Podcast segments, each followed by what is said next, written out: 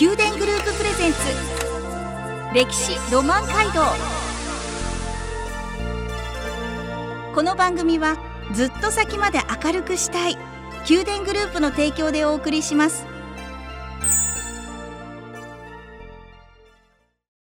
ラブ FM をお聞きの皆さんおはようございます。お相手の小柳ゆうきです。毎月第1第2土曜の朝7時30分からお送りする宮殿グループプレゼンツ歴史ロマン街道。九州各地の歴史と今そして未来へとつながるお話を毎回ゲストをお招きし伺います。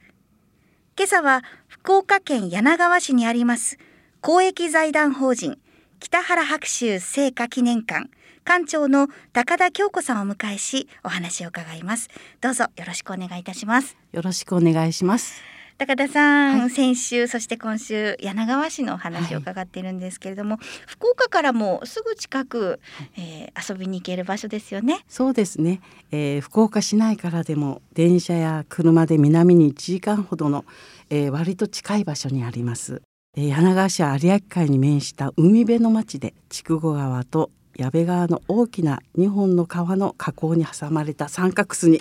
えー、現在6万5千人ほど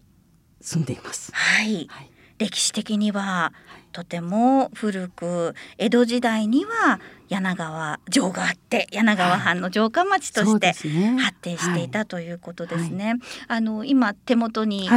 当時の地図がありまして、はい、えー、柳川城下町絵図になるんですが完成2年から3年頃の、えー、この城下町の地図そのまま、はい、今も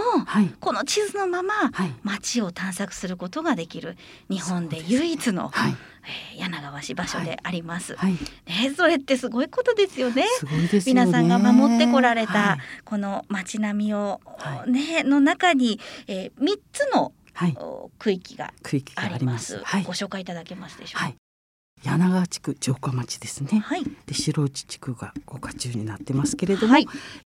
白州がいたのは沖ノ畑地区、港町になるんですね。港町、はい、そこに北原白秋が生まれ、はい、そして育った、はい、お家があった。今でもあります。そうなんです。はい、お家があって、そしてあるんです。はい、はい、というお話を今日伺っていきます。あのおそらくラジオの前の皆さんは、北原白秋さんと柳川市というのは、イコールつながっている、はい、関係がある、ゆかりがあるというのはもうご存知の方も多いと思うんですが、じゃあ具体的に北原白秋さんが、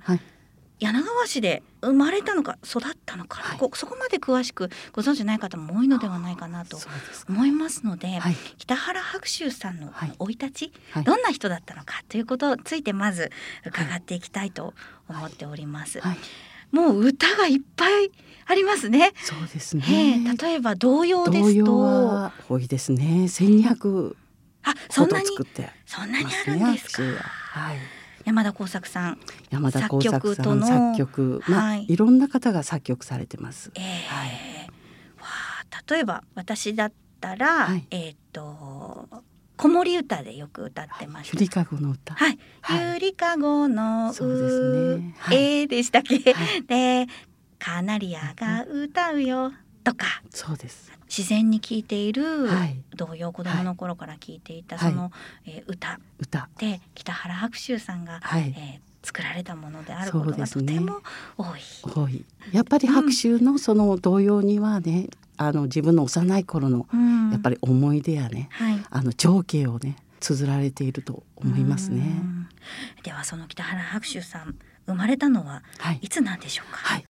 1885年明治18年1月25日に城下町の一端のですね沖ノ畑と呼ばれる港町に生まれました。はい、文学を志し19歳で上京するまでをねそこで過ごします。北原家は柳川藩御用達の海産物問屋で油屋あるいは古問屋の屋号で九州一円に、えー、知られていました、はい、えー、明治になっては博士の父の代になると造り酒屋が本業となります。北原家は一町三反という広大な敷地を有しまして母屋と酒蔵や精米所などの間に堀割が流れていました一長三短一つの町とそうですね。三つのそうですね。まあ四千ぐらいあったんだと思います。四千。坪ぐらい。四千坪、はい、かなり大きな、はい、あの酒蔵もいっぱいありましたので、はい、そこに堀割も流れていた、ね、流れていましたね。で博士は本名龍吉、えー、はい。で周囲の人たちからはトンカジョン。えー、トンカジョン？トンカジョンどういう意味なんですか、まあ、えー、大きいまあ太かの子供 大きい方の子供みたいな感じで、えー、そうですね。はいトンカジョンってなんか北原家独特な言い方らしいんですけれど大きかったんですか？いや大きくはないんですけど、はい、やっぱ長男っていうことで、まあ、トンカジョンって大きい方のお坊ちゃんっていうことだと思いますね。兄弟はどんなあの、はい。兄弟はね、お姉さんもいらっしゃいまして、あの佳代さんというお姉さん。それから、えー、弟さんが2人、えー、哲夫さん吉尾さん。それから妹さんが2人いらっしゃいます。大家族だったんですね。そうなんですね。じゃあ大きくて強くてお兄ちゃんだったんでしょうか？ところがですねあの小さい頃はすごく体が弱くてあの本当にガラスを触るようにっていうことでこうちょっとあだ名がついててその柳川のビードロビンっていうガラス細工のようにこう繊細な子供さんだったようです。はあ、じゃあ大切に育てられたんでしょうか？そうですね。十二歳で、はい、えー、中学伝習館今の伝習館高校というところに入られて、はい、そして島崎闘争の若菜集や雑誌や文庫などにこういろいろ応募します。じゃあ島崎藤村さんのその若菜集がきっかけで文学の道へ進もうと思った北原白秋さん、そうですね。では文学の道に進もうとするんですが、はい、実はお父様は家業を、ね、もう大反対長男ということもあり、ね、はい、酒屋をついてもらいたいというのがありまして。はい。ですがそれを押し切って。そうなんですよ。夢を諦めず。はい、はい、上京する。上京してしまいます。はい、それが19歳の19歳の時ですね。その後どんな人生を送るんでしょうか、はい、その後はですね、えー、予算の鉄火の新社に入ってあのまあその時に1907年の明治40年、えー、博士22歳の時に、えー、五足の靴というですね気候部にもなりましたあの九州旅行をするんですね。うん、で与謝野鉄火吉井勇木下木太郎平野万里の5人ででまだ北原家がありましたので、はい、そこでみんなでこう美味しいこう牛を飲んでお酒ですね、はい、を飲んであの、まあ、一種ずつ短歌を作るということもします。はい、それから1911年明治44年には第二詩集で「思い出」というのを出されるんですね。はい、これが日本で初の出版記念会が開かれ拍手は一躍こう分断で注目されます。うん、はいで思い出の序文の我が生い立ちでは私の郷里柳川は水郷である水郷と言わないんですね。白水は水郷と言います。でこの言葉を大事にしようということで、はい、でね、今あの名称指定する際には、柳川のことは水郷ではなく水郷という、はい、伝えていこうとされているですね。でこの刺繍によって、水の豊かな美しい町っていうのでもう世間にあの知らしめるんですね。はい、でこれはよくですねこの水郷であるっていう始まる文章はですね、はい、あの柳川の水の構造の描写が綴られているんですね。それもあってこう柳川は水の町みたいなことにあの世間では知られていきます。北原白秋自身が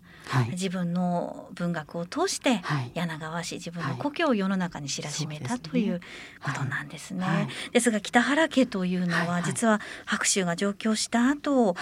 家運が傾いてしまう状況になるね、はい、あの16歳の時に、はい、博士は16歳の時に大火事が沖縄畑一帯で起こりまして、はい、その類焼で酒蔵一切が燃えまして国蔵と母屋だけが残るんですね。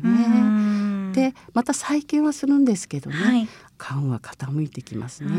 でその火事の時に燃え残ったその島崎藤村の若菜衆をねじっと自分は見つめるだけだったっていうのをまた思い出の中に書いてます。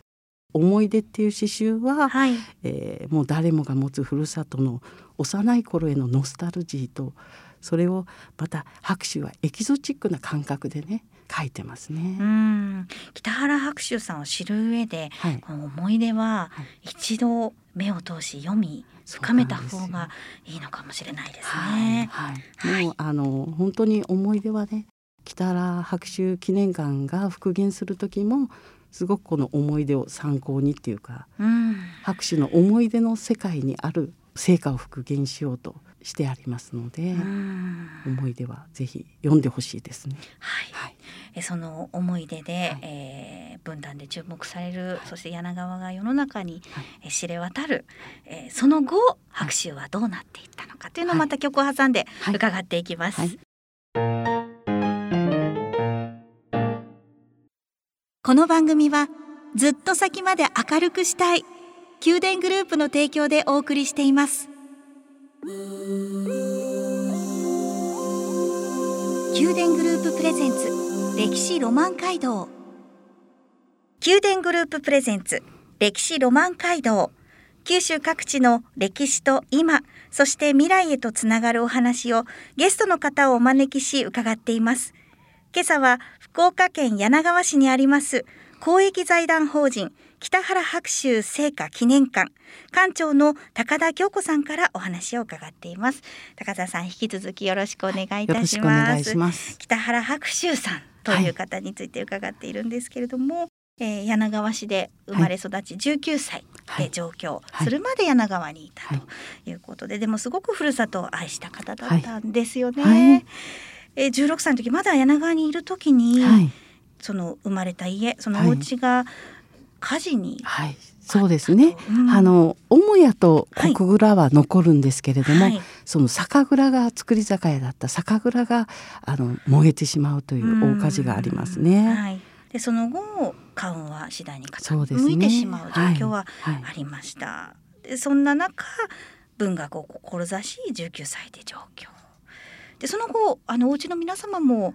上京されるそうなんですね。もう明治末にはですね、はい、明治45年にはもう博士のもとに上京してしまいます。うん。その時点で母屋と国蔵の一つは残っている状況、はい、残っています。その後お家自体はどうなったんですか、はい、その後も人手に渡っていくんですね、はい、あの成果の方は、ええ、そして最後の方がですね取り壊すかなんかになりました時に、はい、すごいこう偉大な詩人の成果を残そうという動きが運動が起こりまして、うん、こう柳川市から全国に広まって寄付というかですね当時としては2950万ぐらい集まりましてそれで、えー、復元して昭和44年11月1日ですね白秋が亡くなった27回忌の前日に記念館白秋聖火として開館することになります。昭和44年、はい、今何年目に？そうですね。もう今52年ぐらいになりました。はい、その館長されている高田さんですね。はい、あだから記念館と、はい、で実際に行くと、はい、成果と両方建物があるという状況、ね、あのまず成果がありまして、はい、生子壁土蔵造りの。生子壁。あの生子のような、そうです。生子のような 白黒で。白黒の、はい。の土蔵造りっていう入り口があって、はい、そしてその内部はですね白秋の刺繍の思い出にも出てきますけれども朱塗り赤ですねの酒樽と酒ますっていうのが並べられていてそして復元する時は皆さんですね白秋が育った当時のものに復元してほしいっていうことが強かったのでお姉さんまだいらっしゃいましたので、はい、白秋のお姉さんや弟さん、えーにあの内部を聞かれてそして白州が住んでた頃そこで暮らしてた時のように復元されています。うん、白秋さんの声も聞くことができるんですよ、ね。はい、あのそうですね、肉声の音声装置がありますので、はい、ぜひご来館された時は聞いていただきたいと思います。はい、いろんな方がこの52年の間に来館されて、そうですね。そのどんな方がいらっしゃったんですか？もういろんな方がいらっしゃいましてですね。はい、あの作家では瀬戸口寂聴さん、はい、遠藤周作さん。とえ園綾子さん。内田康夫さん。それから阿川博之さん、はい、で監督さんはですね大林信彦監督。はい、これは映画の撮影が拍手記念館で実際にありましたので、はい、それから高畑勲さん。柳川堀有物語ですね、はいえー、撮られた。お亡くなりになる1年前に来られてご案内したんですけれども、その時にあの拍手の弟さんがアルスっていう出版会社をされてまして。えー弟さんのそのアルス100年祭ちょうどしてたのでその展示をしてましたらそのあの児童文庫っていうですね、はい、あの白秋の本がありますけど、えー、それを見た時に、はい、高畑さんが「あこれはあの僕の家にあったよ」って「僕読んでたよ」って「白秋の本だったのか」って言って感激されましてで柳川来て一番収穫だったなっておっしゃったのをね今でもこう覚えてます。あじゃあその時までは、ご自身が年を重ねて、はい、その時までそうですね。その自分が子供の頃に読んでいたものは北原白秋さんの作品だってことを知らずに、そうですね。読んで影響を受けていたということなんですね。すごく感激されましたね。でまた弟さんの出版会社って聞いて、はい、はあそうなんだっていうことで。えー、高畑さん自身が日本全国回って、はい、映画を作ろうとした時に柳川市のお堀を守ることに、出会って、はい、あこれを映画化しようと思われた、はいそね、その景色と、はい、おそらく白秋さんがご覧になってたことがその児童文学につながってると思うのではいそうでね、そういった、はい、なんていうんでしょう偶然ではない必然のような、こう一致、ねうんはい、こう運命を感じますね。私たちもこう嬉しかったです。はい、それを聞いた時は。実際その作品も記念館で読むことが私たちも見ることができる見ることはできますね。展示はしておりますね。はい、見に行きたいですね。はい。それからアンパンマンのですね、柳瀬隆さんとかですね。はい、まあ作曲家では服部良一さん、はい、それから小関裕二さん、はい、それからさだまさしさん、はい、 EXILE の AKIRA さん、はい、この道の映画で山田耕作役をやられました。はい。だからその EXILE AKIRA さんはあの写真もあります。はい、展示してます。はい、実際の。写真も展示してます。ので、まあいろんなですね、231名ぐらいのまあ一覧を見ることができます。はい。そういったところもまた見応えの、ね、で皆さんこうメッセージを残されるのは、えー、あの本当に憧れの地でしたとかもう拍手に会いましたとかそういうこうメッセージも書かれてますので。はい VTR を見ることができる空間もビデオシアターという、はい、そうですね、はい、あの奥に記念館ができてまして2月続きに、生誕100年の時にできた記念館なんですけれども、はい、そちらの、えーと、2階にはビデオシアターがありまして、はい、その EXILE AKIRA さんが柳川へ来た時のビデオも流れますけれども、うん、あとは白秋の生涯それから柳川の歳時記とか12の作品をあの三面マルチ映像で上映してますのでぜひ見ていただきたいと思います。はい、童謡だけでなく、はい、北原白秋さんの作品というのは、全国津々浦々ご縁があるんですよね。ねはいはい。あのまあ作品の中の一つで校歌社歌ですね。学校の歌学校の歌とですね会社の歌はですね、はい、すごくありまして校歌は100校ほどあります。そんなにですか、はい、今でもあの歌われてる学校が多くて修学旅行でもね、はい、来られたりしますね。はい。とあとですね社歌なんかはですねあの富岡製糸所それから八幡製鉄所、三菱長崎造船所の世界遺産の関係会社とかあと静岡鉄道のチャッキリ節とか、ははい、えー、どんなどんなチャッキリ節チャッキリ節はですね、はい、チャッキリチャッキリチャッキリなってサビの部分を言いますけれども、はい、はい。はい、そういうもう長いんですけれどもそういうのをですね作ってありますね。はい、はい、で北原白秋記念館のですね国蔵がありましてそこを、えー、校歌釈迦のコーナーにしてますので、まあ、ぜひご来館いただいた時は見ていただきたいと思います。もう一日かけてゆっくり、はい、はい、あの皆さん見られたらねすごく良かったって、はい、あの言われますので、はい、はい、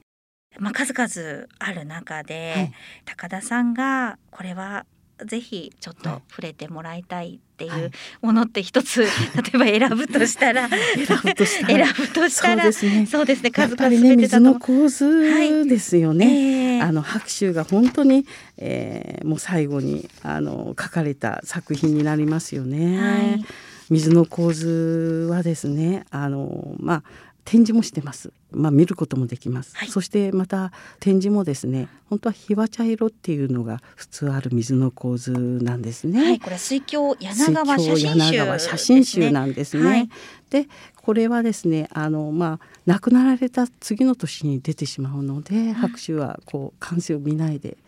あのもうだから衣装のような感じになってます。ひわ茶色の表紙と白い表紙がありまして、はい、で白い表紙の方はですね白秋の、まあ、葬儀の香典返しに使われたという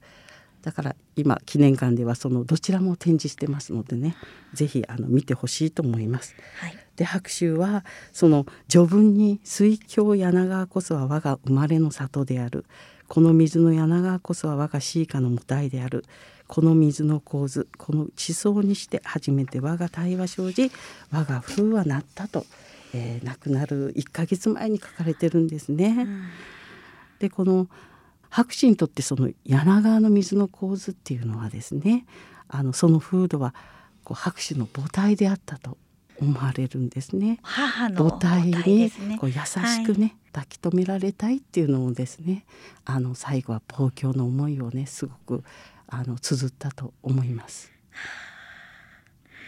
ありがとうございます。はい、ぜひ皆さん、はい、あの記念館とそして成果を、はい、えー、もう今お話を受けて、すぐにでも行きたくなったのではないかと思います。はい。お話をこう踏まえてご覧いただければと思います。曲をお送りします。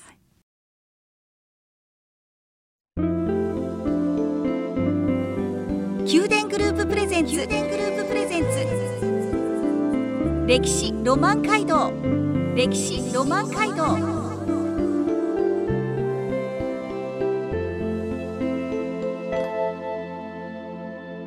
宮殿グループプレゼンツ歴史ロマン街道。九州各地の歴史と今そして未来へとつながるお話をゲストの方をお招きし伺っていきます。今朝は福岡県柳川市にあります公益財団法人北原白秋聖火記念館館長の高田京子さんからお話を伺いました。高田さん今日は本当にありがとうございました。いかがでしたか？あそうですね。なんかもっと話したかったような気もしますけど、はい、この続きは実際に記念館に行くと高田さんもいらっしゃるんですか、はい、います、はい、お話伺ったりも